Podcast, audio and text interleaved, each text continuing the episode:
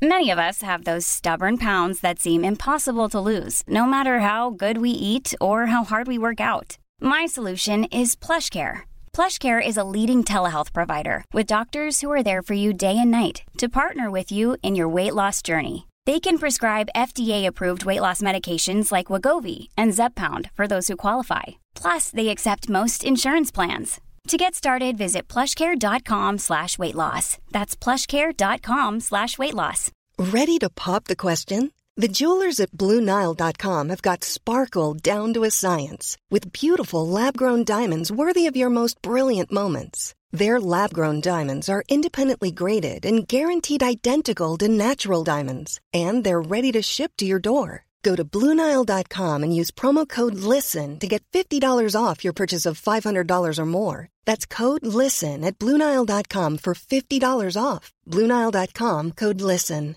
Ever catch yourself eating the same flavorless dinner three days in a row? Dreaming of something better? Well, HelloFresh is your guilt free dream come true, baby. It's me, Gigi Palmer. Let's wake up those taste buds with hot, juicy pecan crusted chicken or garlic butter shrimp scampi. Mm. Hello Fresh. Stop dreaming of all the delicious possibilities and dig in at HelloFresh.com. Let's get this dinner party started.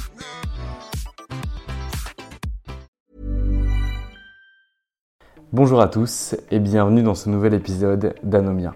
Je m'appelle Valentin Tonti-Bernard et j'ai décidé de créer ce podcast pour vous permettre de découvrir la vraie vie des avocats, leur activité, mais surtout leur business. Anomia, c'est un cabinet de conseil en stratégie exclusivement dédié aux cabinets d'avocats. Nous leur proposons de la formation business, du coaching ainsi que des missions de conseil en stratégie. Aujourd'hui, mon invité du jour est Numa Isnar. Maître Isnar, avant de devenir avocat, a été lobbyiste, puis juriste et enfin avocat. Il intervient dans un domaine d'activité extrêmement particulier puisqu'il est avocat en droit spatial. Depuis quelques mois, il a créé son cabinet d'avocat et on va échanger avec lui pour voir quelle est son activité au quotidien, comment s'est-il positionné sur son marché, quels canaux d'acquisition a-t-il mis en place et comment arrive-t-il à aller chercher ses clients. Cet épisode est un petit peu différent de ce qu'on fait habituellement puisqu'on vient interviewer des avocats associés de cabinets d'affaires. Aujourd'hui, c'est un individuel qui intervient dans un domaine très spécifique et qui a réussi à se positionner grâce à sa passion. Je ne vous en dis pas plus et je vous laisse découvrir ce podcast. Si le podcast d'Anomia vous plaît, n'hésitez pas à le partager à l'ensemble de vos consoeurs et de vos confrères. N'hésitez pas à mettre 5 étoiles sur Apple Podcast ou à nous envoyer un petit message. Ça nous fait toujours super plaisir. Je vous souhaite une excellente écoute. Eh bien écoutez, bonjour maître Numa Isnar, je suis ravi que vous me receviez dans votre cabinet d'avocat situé au 72 avenue Kléber, Paris 16. Bonjour maître Isnar. Bonjour Valentin, merci de me recevoir. Eh bien écoutez, c'était avec grand plaisir. Alors aujourd'hui, on est là pour parler de vous et moi j'ai eu une discussion incroyable avec vous puisque quand je vous ai appelé, mon objectif c'était de pouvoir vous proposer nos formations business. Et là, j'ai découvert un avocat qui était spécialisé en droit spatial, donc vous allez un petit peu nous expliquer votre activité, mais j'ai trouvé que ça valait le détour et ça valait une heure au sein du podcast Anomia. Alors avant de parler de cette activité, on va un petit peu parler de vous et notamment de votre parcours académique avant de devenir avocat alors, mon parcours académique, euh, alors moi déjà, euh, je ne suis pas un Parisien, je viens du Sud, je viens d'Avignon, et euh, j'y ai fait, ma foi, ma, licence en droit à la, petite université, alors qui s'appelait avant Université d'Avignon et des Pays de Vaucluse, qui maintenant a été raccourcie en Université d'Avignon. j'y ai fait une, une licence bon, généraliste avec une petite dominante en droit public.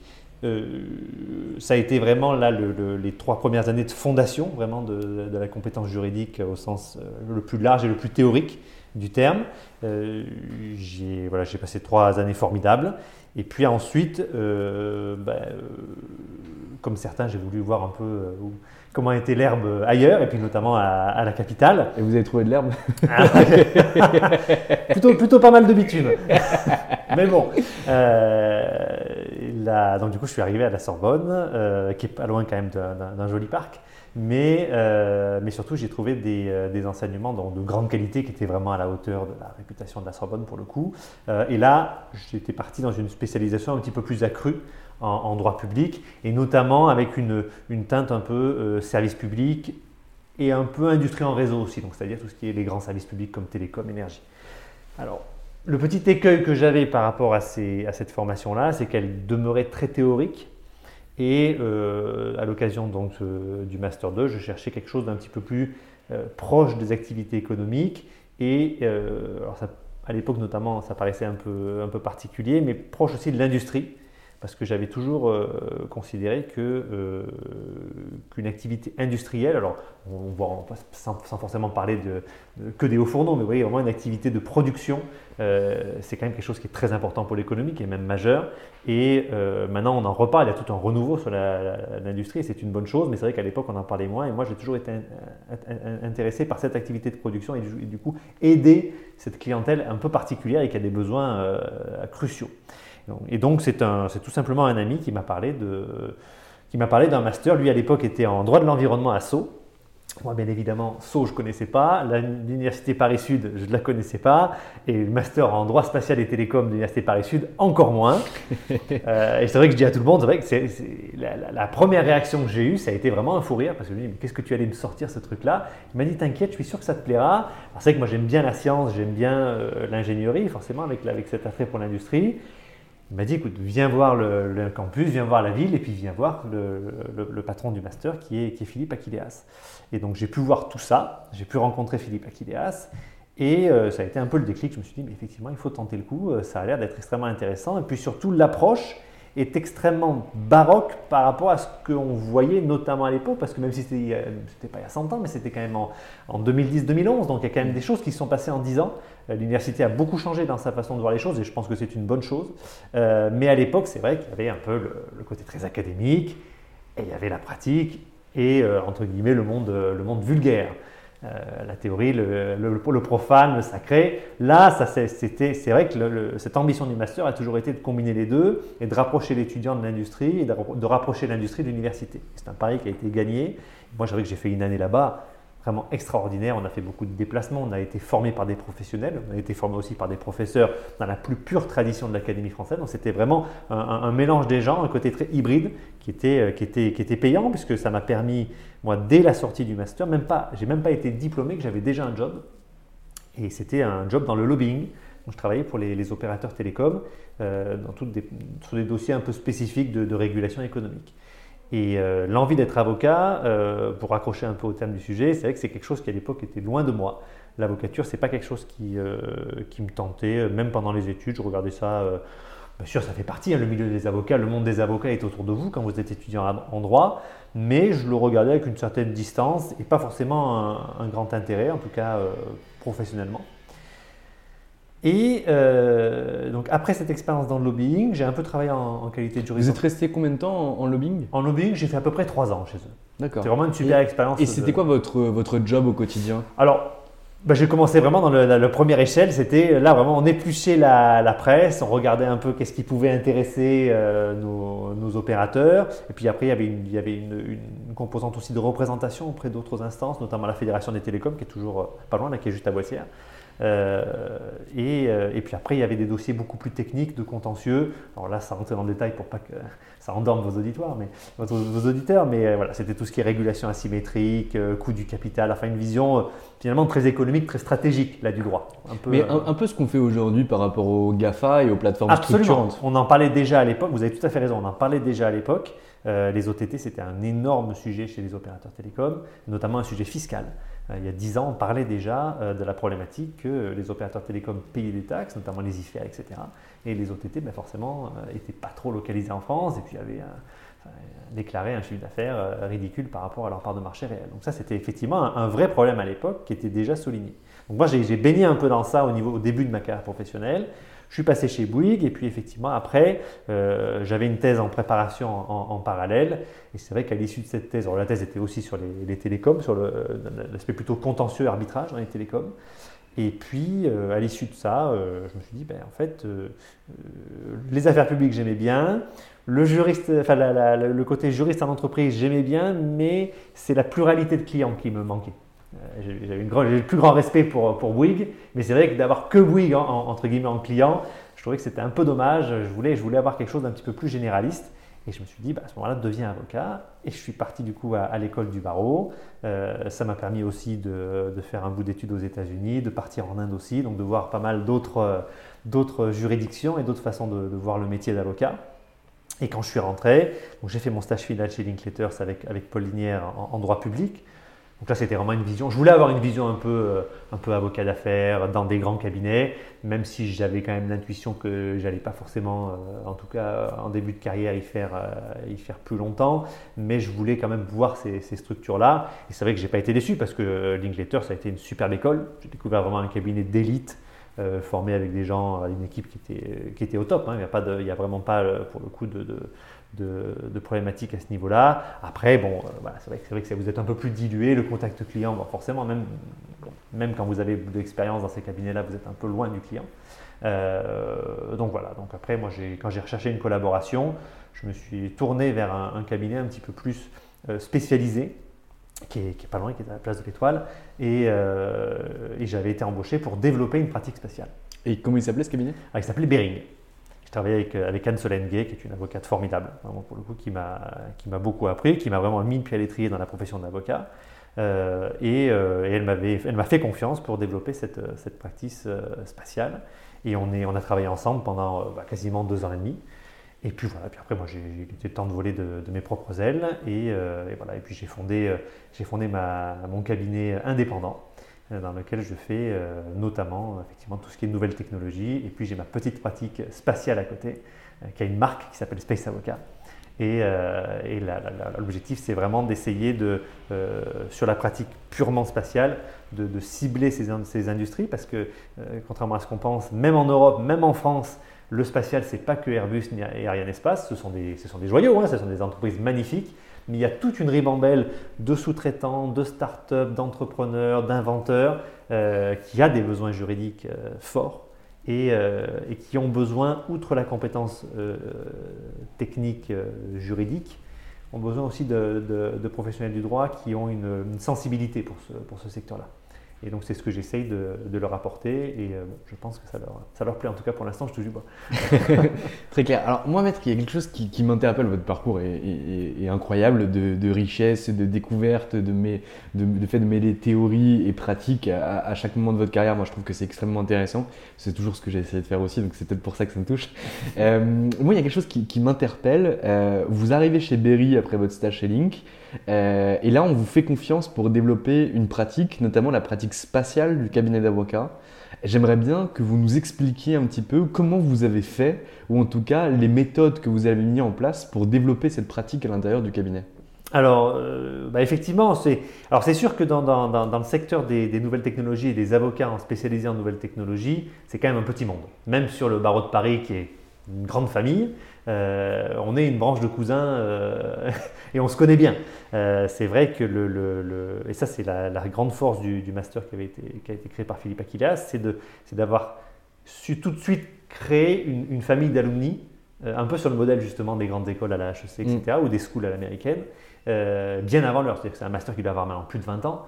Et, déjà en 2000, quand il a créé, il avait eu l'intuition de faire ça. Et ça, c'est vrai que ça profite énormément aux étudiants et aussi aux professionnels. C'est-à-dire qu'on est tous, on se connaît tous, on se voit régulièrement, même si les professions même si les, positions professionnelles changent, même si on change de cabinet, qu'on travaille plus ensemble, qu'on travaille ensemble, euh, on se fréquente toujours, on se parle toujours. Et c'est ça qui permet aussi de se connaître depuis longtemps. Typiquement, euh, Maître Gay, je la connaissais depuis, euh, depuis que j'étais diplômé. J'avais toujours entendu parler, elle avait vu passer de toute façon mon CV, elle avait vu passer mon... on se suit en fait au niveau de, des parcours de chacun. Et d'ailleurs, à l'heure actuelle, je suis toujours ravi de recevoir des, des messages d'étudiants qui vont rentrer dans le master, qui sont dans le master ou qui viennent, euh, viennent de terminer leur master. ça permet d'avoir cette, cette, connexion. Et du coup, quand vous arrivez dans ce genre de, cabinet-là, forcément, la personne qui vous recrute a, a, déjà un a priori sur vous. Et bon, si elle vous a vu, c'est que c'est généralement assez positif. Et puis, euh, moi, c'est vrai que j'ai toujours eu, euh, vous parliez de la, le mélange théorie-pratique, et puis moi, j'ai aussi toujours eu cette appétence pour le côté développement commercial, développement business. Euh, je considère que le, métier d'avocat, c'est un métier effectivement d'auxiliaire de justice. Je pense que la, notion de justice est capitale dans ce qu'on fait. On prête serment, enfin, c'est extrêmement important, euh, mais c'est aussi un business. Et ce n'est pas, pas de le dégrader. Bien évidemment, nous ne sommes pas des commerçants, c'est bien naturel. Euh, ça n'a rien à voir, mais on a quand même une activité économique crée une plus-value. La preuve, les entreprises et les particuliers la recherchent. Donc, dans le droit des affaires notamment, il y a cette chose que les Américains ont bien compris, c'est la légale industrie. Et, c'est vrai que c'est en, droit des technologies, on a c'est peut-être le secteur qui fait ça aussi, puis c'est peut-être aussi du fait qu'il y a une grosse part d'extranéité dans ce que l'on fait. C'est qu'on a beaucoup de clients, moi je vois, j'ai beaucoup de clients américains, des clients qui ne sont pas forcément sur le sol même européen. Donc c'est vrai qu'on est forcément, euh, on baigne dans cette culture un petit peu plus internationale, un petit peu plus ouverte sur le côté euh, business, sans pour, sans pour, autant renier le, côté euh, presque service public qu'il y a. Mais c'est vrai qu'il y a ce côté très dual, les Américains l'ont compris très vite, nous ça a été peut-être un petit peu plus lent à se, à se mettre en place, mais à l'heure actuelle, effectivement, enfin, je vois tous les confrères de ma génération, et même, même euh, toute génération confondue, il y a, cette, il y a ce souci-là. Et donc c'est vrai que quand on arrive euh, dans un cabinet qui a cette, euh, qui a cette culture-là et qui a cette appétence de se développer sur ces sujets-là, la, compétence, la, la, confiance vient plus vite. Et puis, puis bon, puis il y avait eu, voilà, il y a aussi un, c'est aussi, c'est aussi personnel. Il y a un match professionnel. Hein, mm. Vous vous rencontrez, il y a, il y a une affinité intellectuelle. Mais, mais du coup, donc, elle vous donne l'opportunité et elle vous sélectionne pour pouvoir développer cette pratique à l'intérieur du cabinet. Donc pour développer une pratique, il est nécessaire de trouver des clients. Absolument. Euh, comment derrière vous allez vous adresser au marché? Euh, Quelle méthode vous mettez en place en fait pour toucher une clientèle? Est-ce que vous allez identifier un secteur d'activité? À l'intérieur de ce secteur d'activité, des cibles? À l'intérieur de ces cibles, des décideurs. Sur ces décideurs, vous allez mettre en place une stratégie de notoriété pour être identifié.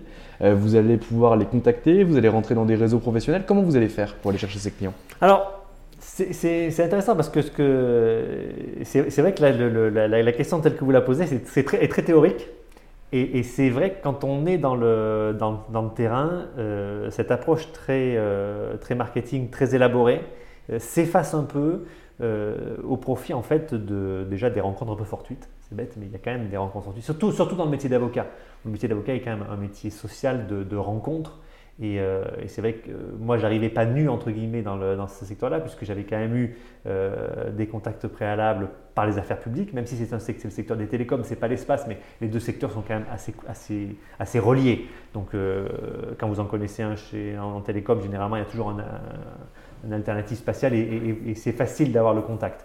Après, il est vrai aussi que par ma formation initiale, j'étais déjà dans des réseaux, notamment l'Agence spatiale européenne, le CNES, qui brasse et qui identifie très facilement ce genre de, de, personnalité-là. Donc finalement, les premiers axes de développement ont été faits, un, sur le réseau professionnel que vous aviez réussi à tisser lorsque vous étiez en lobbying chez Bouygues, et deux, grâce au réseau euh, universitaire euh, tissé à l'université Paris-Sud euh, pour développer cette clientèle. Ok, très clair. Mais pourquoi on vous choisit? Vous êtes jeune avocat, alors vous avez déjà une expérience préalable, vous avez travaillé en lobbying, vous avez travaillé chez Bouygues, vous arrivez en tant que collaborateur et pas en tant qu'associé chez Berry, où on vous donne les moyens de développer cette clientèle-là. Comment vous arrivez à vous affirmer par rapport à vos confrères et vos consoeurs, qui eux aussi, je suppose, devaient adresser cette typologie de clientèle?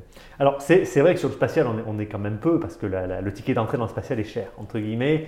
Euh, il y a, plein d'avocats extrêmement experts et compétents et qui ont une, une, expertise très longue sur les sujets de droit des sociétés, sur les sujets euh, sociaux, euh, propriété intellectuelle, brevets, n'en parlons pas.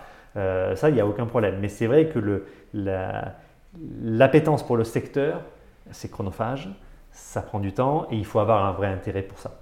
Et ça, c'est sûr que moi, bon, il y a une passion pour le spatial depuis longtemps. Et donc, c'est vrai que cet investissement, je l'ai fait avec plaisir pendant des années donc c'est sûr que quand vous allez voir un, prospect, euh, un client, même quand vous rencontrez un acteur du spatial, euh, moi c'est sûr que la première chose que j'essaie de comprendre, c'est qu'est-ce que, qu'est-ce que tu fais, quel est le procédé que tu essaies de mettre en œuvre, quel est, ton service, sur quoi tu travailles? Donc il y, a, il y, a, cet intérêt qui est quasiment même pas juridique, c'est quasiment c'est juste l'intérêt business. Et c'est comme ça en fait que, vous nouez la conversation et qu'après les gens bah, se rappellent de vous ou pas. Et, ça c'est aussi, c'est aussi la part du hasard. Euh, mais, d'abord, il y a cette passion. Il y a cette passion pour le spatial. C'est clair que, euh, moi, ça fait très longtemps que je fais notamment les grands événements, euh, que ce soit les, grandes conférences de l'Agence spatiale européenne sur les problématiques environnementales dans l'espace, les débris. On a fait pas mal de trucs avec aussi l'Agence spatiale européenne, la version centre de, droit spatial avec le Practitioner Forum qui se tient chaque année à, Paris. c'est vrai que là, vous, discutez généralement de, problématiques qui ne sont pas vraiment juridiques mais euh, bah, qui forcément vous font connaître de certains acteurs. je fais aussi des salons, des salons spatiaux au Bourget notamment. Bon, c'est vrai que typiquement, moi, je, ma, stratégie, c'est même pas une stratégie, c'est ma façon d'être. Moi, je parle à tout le monde. Je arriver dans un salon spatial, je parle autant à Airbus où je sais qu'eux, ils ont, de toute façon, ils ont des poules d'avocats, c'est beaucoup plus institutionnalisé, qu'à la petite start-up où ils sont trois dans un garage à essayer de faire un truc euh, pour je ne sais quel satellite ou je ne sais quel micro-composant. Je pense que c'est aussi cette. Euh, vous parliez d'ouverture, c'est surtout en nouvelle technologie, il faut avoir cette, euh, cette curiosité, cet esprit d'ouverture et puis, et puis cette passion, cette passion d'abord pour, pour cette industrie, pour ce qu'elle fait. Non, mais je, suis totalement d'accord et je partage totalement ce point de vue, c'est-à-dire que nous, on est aussi des passionnés de business et en fait, quand on va voir les avocats ben, qu'on rencontre, comme vous aujourd'hui par exemple, euh, c'est aussi pour s'ouvrir l'esprit, connaître de nouvelles choses, avancer. Et en fait, on est en recherche constante, parce qu'on est des gens curieux, euh, de, de, découvertes et de, de, phénomènes. Et du coup, quand je théorise, moi, ce que vous dites, c'est parce que derrière, il faut bien mettre des mots, il faut qu'on puisse avancer avec des méthodes. Mais du coup, vous êtes allé dans des réseaux professionnels, vous avez participé à des salons qui vont servir de moyen d'acquisition et vous avez surtout joué sur le caractère scientifique de votre technique lors de conférences euh, importantes et institutionnelles euh, au sein du marché. Absolument. Et d'ailleurs, pour rebondir sur ce que vous disiez, là, le mélange aussi entre théorie et pratique est crucial.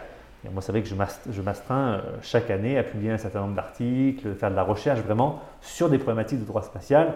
Euh, là récemment, euh, dans la revue qui est dirigée par un ami d'ailleurs de l'EFB, j'ai travaillé sur des problématiques vraiment très précises de règlement des différences sur les, orbites basses pour les constellations de satellites. C'est vraiment pour le coup des micro-problématiques, mais c'est comme ça aussi que vous vous tenez informé aussi bah, forcément le public intéressé de ce que vous faites, et puis vous, ça vous permet aussi d'avoir cette réflexion contente.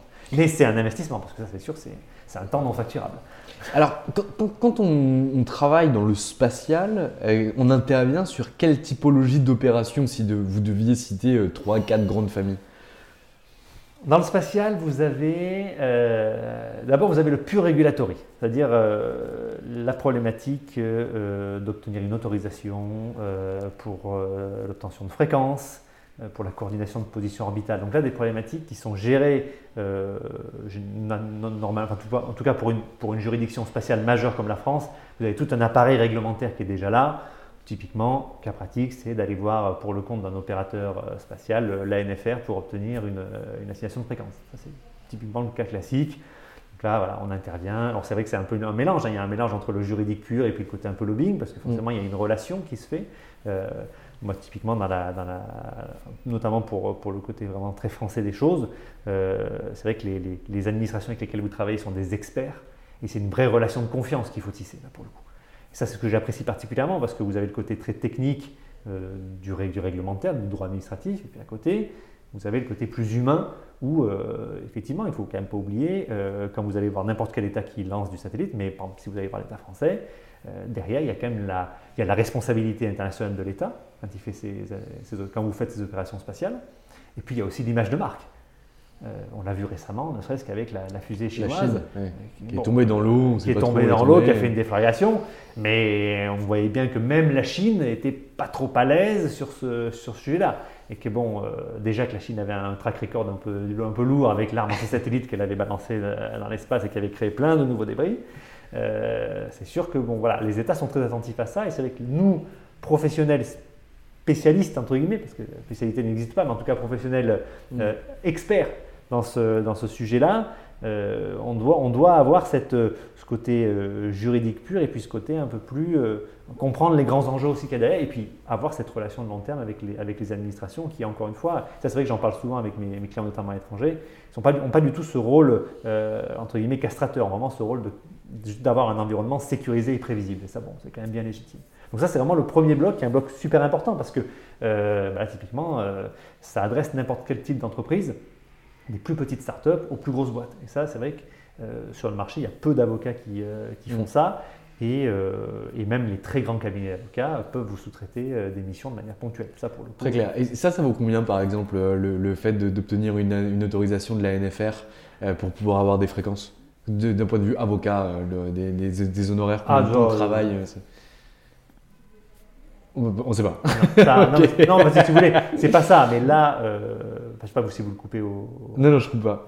on dit rien. Ok, parfait. Non, si vous voulez, pour, le point sur les, honoraires, euh, moi je communique là-dessus, d'une part pour la confidentialité du client, Et puis d'autre part, parce que, et là, c'est ce qui va nous différencier des, commerçants, moi, je ne crois pas au low cost.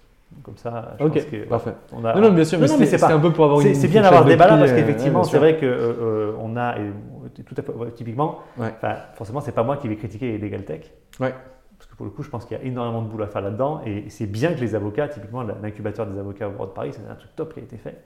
Mais après, derrière, pour des. Et d'ailleurs, la plupart des Legal Tech vous le disent, hein, pour des problématiques vraiment comme ça, très spécifiques, là, naturellement, euh, ça a un coût. Et, euh, effectivement, ça, j'en fais pas l'étalage parce que si les personnes sont intéressées, elles viennent nous voir, on en discute. Et c'est sûr que tout est adapté aussi par rapport à la taille du client. Euh, ça dépend aussi de la je, mais c'était un, peu pour faire le parallèle parce qu'en fait, le regulatory par rapport à la NFR, ça me fait beaucoup penser aux procédures pour devenir un établissement bancaire ou un établissement voilà, alors là, c'est un, un, peu, c'est un peu différent quand même. Parce que vous n'êtes pas sur la même. C'est vrai que euh, vous faites bien de faire le parallèle avec l'établissement bancaire, c'est intéressant. Parce que l'établissement bancaire, c'est quelque chose de très formalisé, mais qui est aussi vous avez beaucoup de réglementations européennes, c'est quelque chose qui est très en silo, euh, les États sont très vigilants. Le spatial, il y a ce côté à la fois, ben, on aime bien envoyer des fusées dans l'espace, que c'est quand même aussi pour l'État, ça montre quand même une certaine euh, puissance, scientifique, intellectuelle, industrielle. Mais de l'autre côté, comme, comme, il y a peu de règles au niveau international qui sont vraiment contraignantes, c'est beaucoup de réputation. Donc, euh, et c'est moi je trouve ça passionnant dans le métier, c'est que vous avez à démontrer à l'administration. C'est pour ça que c'est pas c'est pas un filing où vous avez un, CERFA numéro je sais pas combien et puis non c'est démontrer et faire comprendre d'abord au client. C'est encore plus intéressant quand le client est étranger. C'est faire comprendre au client que l'administration française fait un pari sur lui ou sur elle et que du coup il faut le convaincre. Et ça c'est ce côté c'est un vrai métier d'avocat finalement quand on y pense. Mais il y a un peu de lobbying aussi. Et c'est ça que je trouve euh, absolument, absolument fascinant. Mais c'est du coup effectivement pas une prestation standard. Euh, même si j'ai un site web et que j'aime bien le e-commerce, là on ne pouvait, mm. pas, pas cliquer là-dessus. Donc ça c'est le, voilà. Donc, le, Donc regulatory première phase. Regulatory première phase. Après vous avez effectivement, euh, alors qui est un peu dépendant du regulatory, c'est tout ce qui est sous-traitance des grands cabinets d'avocats. Les grands cabinets d'avocats peuvent avoir des points, notamment quand il y a des deals M&A, etc. ou des levées de fonds. elles veulent faire un petit audit et sur des problématiques pareil regulatory, bon, ben, ils vous sollicitent. Moi c'est vrai que je moi, j'ai toujours considéré qu'entre euh, avocats, euh, bah, on peut travailler ensemble. Moi, j'ai aucun problème à travailler avec des très grands cabinets, avec des tout petits cabinets, à m'associer avec, euh, temporairement sur un projet avec quelqu'un, à fonder une équipe, même avec d'autres avocats. Ça, pour le coup, je trouve que l'intérêt de notre profession, c'est vrai qu'on est, on est un peu une somme d'individualité. Et je trouve que c'est extrêmement intéressant pour le client de pouvoir lui proposer une offre, parce qu'effectivement, vous le soulignez, la, question du coût est super importante, surtout pour les startups. Donc c'est vachement intéressant, je trouve, d'avoir euh, la possibilité de piocher dans, une, dans une, team d'avocats et de créer vraiment une task force qui correspond aux besoins et qui colle vraiment aux, besoins euh, réels du client.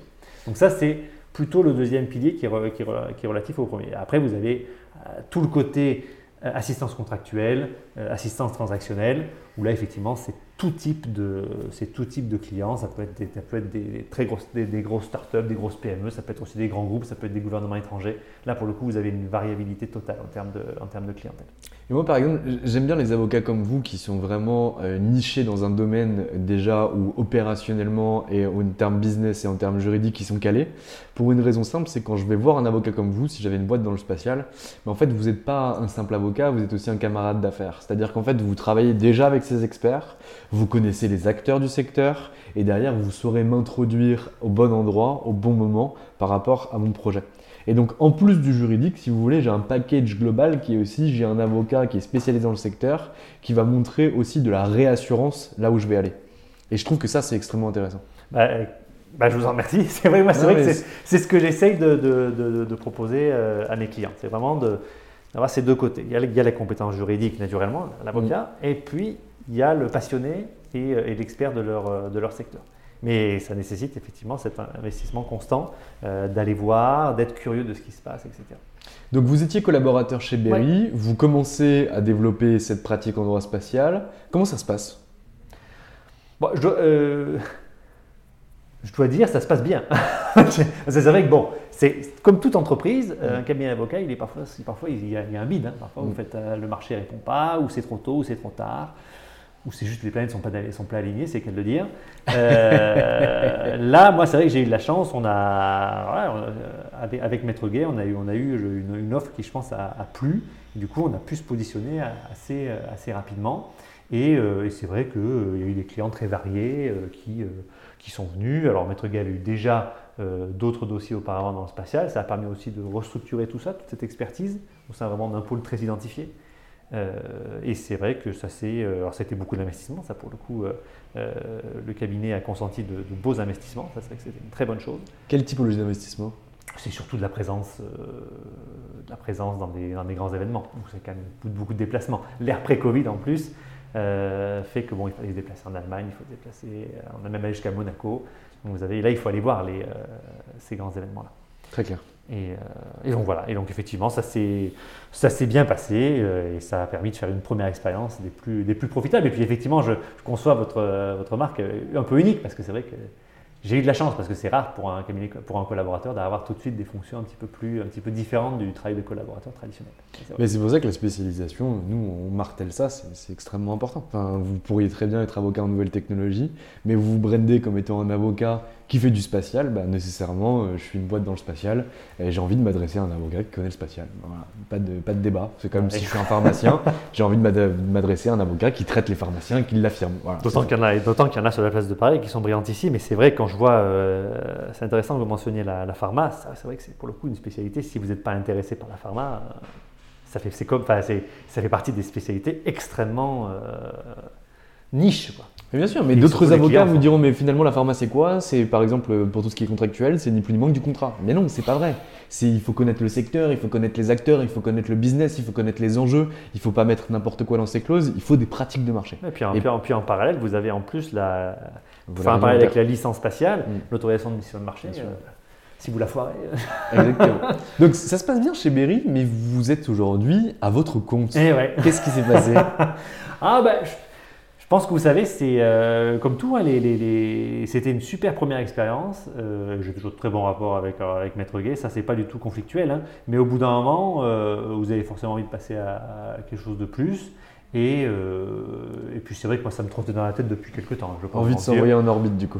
exactement, ah exactement. Envie d'avoir sa propre orbite. Bon, bah, même s'il y a des risques, un risque de, des risques arrivent, mais, mais voilà, je me suis dit c'est peut-être le moment. Alors c'est vrai que bon, c'était un peu mitigé. Certains m'ont dit, ah, fais gaffe, c'est le Covid, etc. J'ai dit, mais non, en fait, le Covid, c'est aussi une, c'est aussi une opportunité intéressante parce que, de toute façon, c'est jamais le bon moment. Vous avez toujours un truc qui va pas, il y a toujours un. C'est la crise, c'est la crise, c'est c'est ça. Je me suis dit, bon, écoute, euh, là, ça faisait, ça faisait quasiment trois ans que j'étais euh, chez Bering. Super première expérience, j'ai pu faire des choses euh, qui m'ont passionné, mais voilà, j'avais envie d'aller, d'aller un peu plus loin, puis surtout de peut-être aller plus loin dans, dans, dans la vision que j'avais de, d'une pratique spatiale vraiment euh, dédiée. Et c'est pour ça que je me suis dit, bon, bah, prenons des locaux et allons-y. Et, euh, effectivement, je me suis mis à mon compte avec, euh, avec cette pratique d'avocat, voilà, pour le coup, d'avocat un peu général, d'avocat mm. d'affaires, et ce Space Avocat qui est, qui est la pratique spatiale dédiée. voilà. Alors, comment vous avez fait pour vous rassurer un petit peu par rapport à cette installation? Euh, parce que je suppose que vous n'êtes pas levé un matin, dit non bah ok, euh, je vais aller euh, me faire faire une plaque, je vais la claquer devant le 72 avenue Kléber, et puis derrière je m'installe et j'attends que mon téléphone sonne. Bah, Qu'est-ce que vous avez Faut quand même pas se mentir, il y a quand même une partie de ça. c'est vrai que c'est un peu comme là pour le coup c'est un peu comme l'épicerie.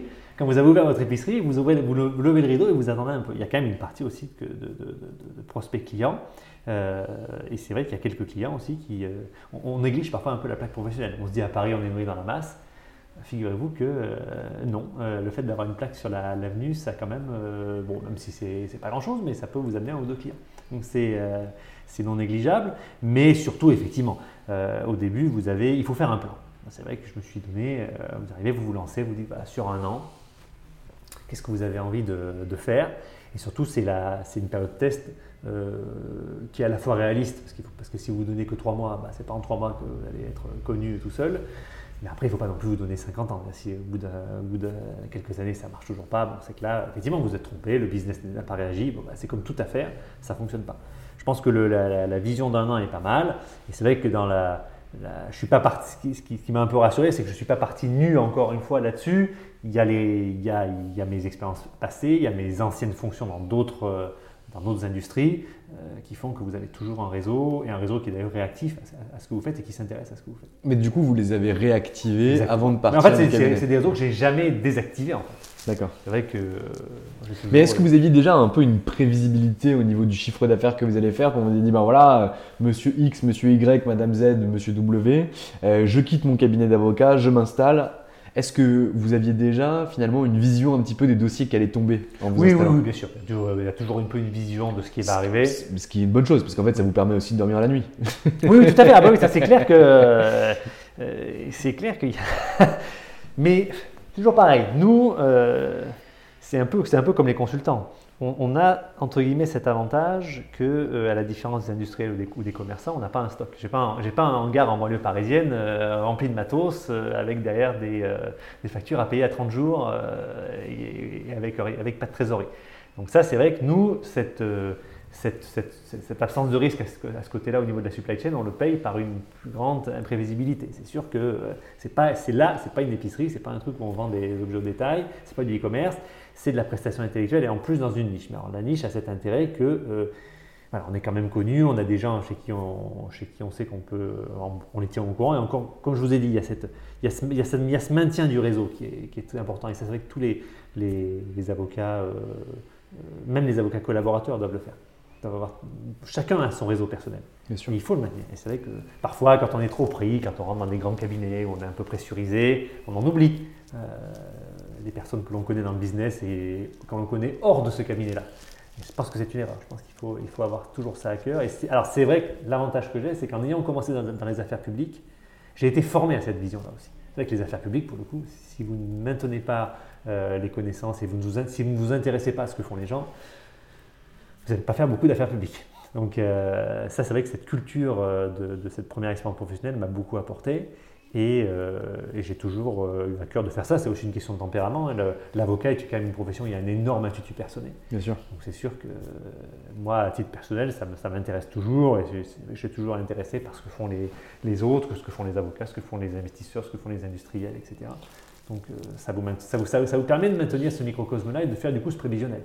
Et alors du coup, comment vous fonctionnez au quotidien en termes de temps euh, attribué à la production sur votre dossier pur et de temps dédié au développement? Est-ce que vous astreignez un petit peu quelque chose? Est-ce que vous avez un, programme que vous mettez en place en disant bah, voilà, chaque euh, mois je dois sortir un article, je dois être présent à X conférences par année pour pouvoir maintenir ou développer mon chiffre d'affaires? Comment vous fonctionnez un petit peu? Alors ça, oui, effectivement, ça c'est sûr que les, les, les années sont jalonnés par des, par des très grands événements incontournables. Euh, par exemple, la, la Satellite Week qui est à la fin de l'année à mm. Paris, ça, ça, fait partie des grands événements internationaux, internationaux. Vous savez là que vous avez un investissement à faire, euh, mais il faut être présent, faut être présent pour aller voir les gens. Et comment vous le préparez alors ce salon?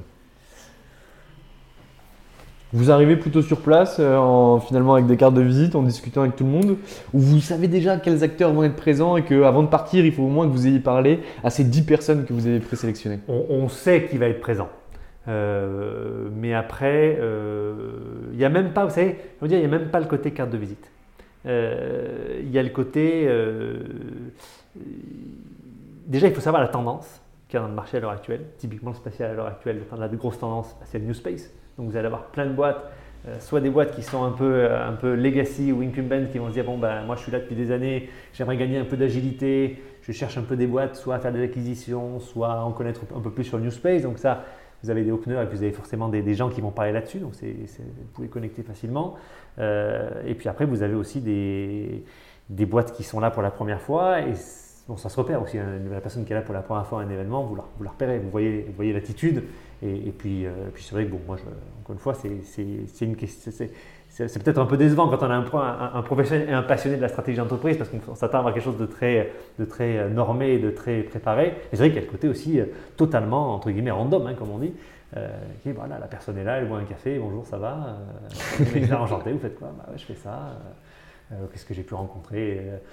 C'est pour des entreprises qui faisaient par exemple de la, de la colle pour des, satellites, enfin, des entreprises qui faisaient euh, des semi-conducteurs, euh, vous avez des gens qui font de l'intelligence artificielle pour euh, de, l'imagerie spatiale. c'est là, où vous, là où vous engagez la, conversation. Mais c'est vrai qu'il y faut en revanche pas sortir dans l'idée que vous allez à tel salon, tel événement, vous allez voir, mettons, un, un échantillon de 100 personnes et vous allez signer 25 clients. Ça, en tout cas, chez moi, dans ça ne fonctionne pas comme ça. C'est vraiment une relation de long terme, et puis vous réapparaissez dans les radars, et puis après on vous rappelle, et les choses se font. C'est quand, même, quand même intime l'avocat, hein, quand, le veut ou non. Non, mais tout il faut générer plusieurs points de contact. Vous ne pouvez pas arriver sur un domaine qui est si spécifique, avec une valeur ajoutée qui est quand même importante, et donc un prix qui l'est également en disant bah voilà en fait je suis avocat en droit spatial bah super je te file 50 000 ça peut pas se passer comme ça. Ah, tout ça c'est clair et net. Mais de toute façon on dit qu'en en marketing il faut 7 points de contact avant espérer euh, d'avoir euh, un premier deal qui arrive. Donc euh, si vous rencontrez les gens pour la première fois au sein d'un salon on peut espérer qu'il manque encore 6 points de contact pour pouvoir toucher vraiment ce client. Vous avez absolument raison. Ça c'est clair. C'est clair que c'est de la répétition. C'est un peu comme la pédagogie faut répéter. Exactement. Et donc aujourd'hui, c'est quoi vos enjeux? Vous vous installez pendant le Covid, mhm. euh, l'activité tourne bien. Mhm. Euh, je connais votre chiffre d'affaires, mais on n'en parlera pas ici. Mais donc je, sais que l'activité va bien pour l'instant. Mais je sais aussi que vous êtes seul.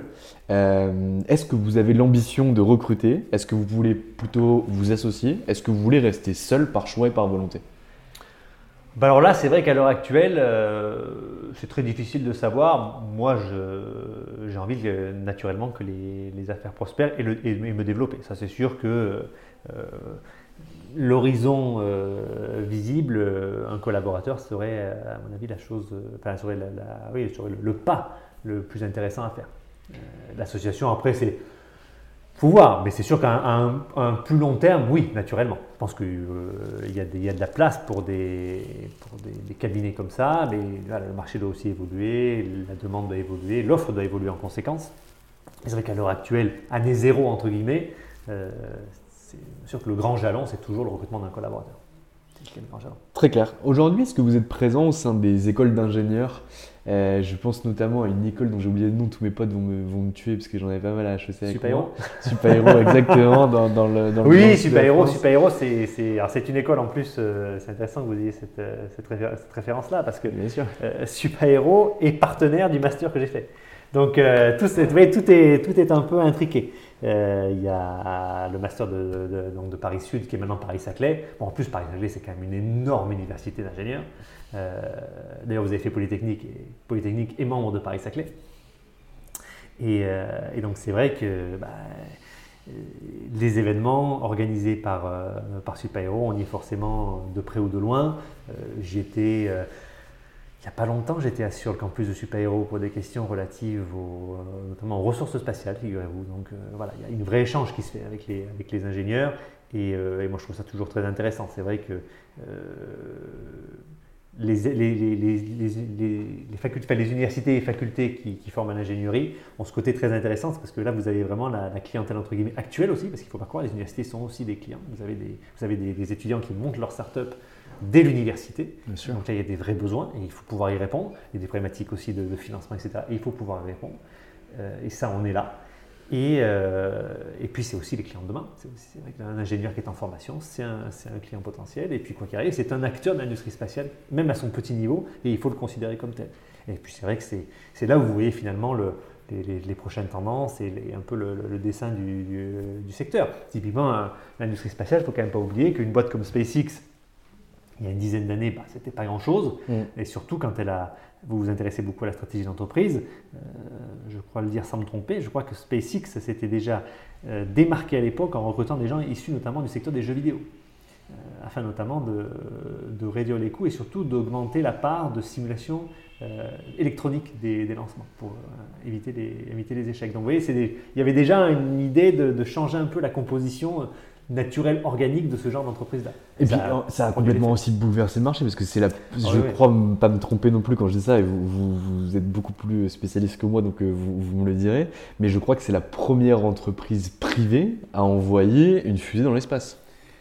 Euh, ah oui, oui, sous cette forme-là. Bon, après, avec tout le respect que j'ai pour SpaceX, mm. SpaceX dépend beaucoup de, bah, de l'armée de l'air, maintenant de la Space Force. C'est sûr que les, les, carnets de commandes de l'armée américaine, c'est pas dégueulasse. ils ont, ils ont peut-être un client, mais c'est pas, pas un petit. Euh, mais après, c'est clair qu'il y a derrière euh, toute la. Bah, c'est vrai que les gens sont, les gens sont impressionnés. Bah, récemment, il y a quelques semaines, hein, le lancement de Thomas Pesquet, c'est quand même extraordinaire cette fusée. C'est vrai que ça, ça, par rapport à même la, navette spatiale qui faisait quand même très vintage au bout d'un mm. moment, c'est sûr que quand vous avez une fusée, les types sont habillés en combinaison, on se dirait sur on se dirait 2001 l'Odyssée de l'espace, euh, et qu'après la fusée vient se reposer, enfin l'étage, l'étage inférieur vient se reposer sur Terre. Bon voilà, là vous vous dites, euh, cette boîte-là, elle a, elle a changé le secteur, c'est clair, hein, elle a changé le secteur, complètement. Et donc ça laisse un bel avenir pour vous? Espérons. Euh, maître, je vous ai déjà pris une bonne partie de votre temps de la matinée. Euh, Est-ce que vous auriez un mot de la fin pour nos auditeurs Euh, Je pense notamment à la spécialisation pour un avocat sur un secteur d'activité déterminé. Est-ce que vous avez un avis par rapport à ça? Oh, bah, j'ai pas, pas de, de- conseils à, à donner et de ni de leçons à donner surtout à mes confrères, mais c'est vrai, vous insistez sur la notion de spécialisation. Je pense que vous avez raison. Euh, et cette spécialisation, elle est, elle est finalement en deux branches. Soit vous faites une spécialisation sur certains aspects du droit, et moi je pense que c'est tout à fait pertinent, euh, il Mm. n'y a pas de problème pour ça. Mais effectivement, un jeune confrère euh, ou une jeune consoeur Mm. qui, qui a une, une passion particulière, euh, qui se dit non mais non, cette passion n'a rien à voir avec le droit, je ne veux pas en parler, etc. C'est peut-être une erreur de la mettre de côté. euh, parce que généralement, beaucoup des passions que l'on a ont une retranscription économique ou simplement d'activité. Si vous êtes passionné d'art, euh, dans le droit de l'art, dans, le secteur artistique, vous avez énormément de, choses à faire et vous avez énormément de, de compétences très particulières qui sont, qui sont recherchées. Le métier de l'avocat a cet intérêt stratégique qu'il est extrêmement plastique en fait. Sous ce côté très rigide de la profession d'avocat, parce qu'il y a le monopole du conseil, parce qu'il y a la représentation en justice, il y a derrière tout un éventail de réalités qui s'y met et la complexification un peu exponentielle de certains secteurs d'activité bah, fait qu'il y, a des- besoins, il y a des, compétences métiers que même euh, les grands cabinets d'avocats dits full service ne feront pas, et je les comprends très bien parce qu'ils n'ont pas envie de faire cet investissement-là. Eux, ils ont leur cœur de métier, typiquement un grand cabinet d'avocats anglo-saxon qui va faire du M&A, il ne va pas aller développer une branche spatiale dans son truc, hein, ou alors à fond perdu, il va faire ça, pas très bien son intérêt. Donc c'est vrai que aussi ça peut être aussi des, des partenaires là. Donc Donc finalement, vous croyez à la spécialisation passion? Je- voilà, exactement, tout à fait. De toute façon, les clients, les clients le voient. Les clients, c'est Eh ben, ça sera, le- ça sera le- je vous le dis, ce sera la phrase de le- de- du podcast parce que je trouve que c'est extrêmement alors. bien si je crois en la spécialisation passion. Spécial- de toute façon, c'est le cas. Là, pour le coup, texte avocat, c'est- dans le mot, dans le titre.